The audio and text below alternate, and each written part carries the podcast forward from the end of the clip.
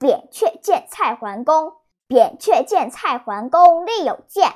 扁鹊曰：“君之急在腠理，不治将恐深。”桓侯曰：“寡人无疾。”扁鹊出。桓侯曰：“医之好治不病以为功。”居十日，扁鹊复见曰：“君之病在肌肤，不治将益深。”桓侯不应。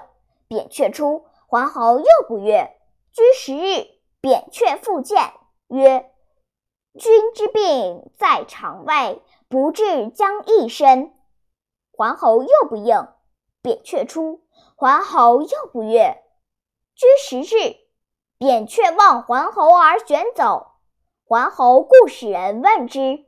扁鹊曰：“疾在腠理，汤胃之所及也；在肌肤。”真实之所及也，在肠胃火气之所及也，在骨髓司命之所属，无奈何也？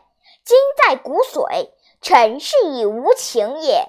居五日，桓侯体痛，使人所扁鹊，以逃秦矣。桓侯遂死。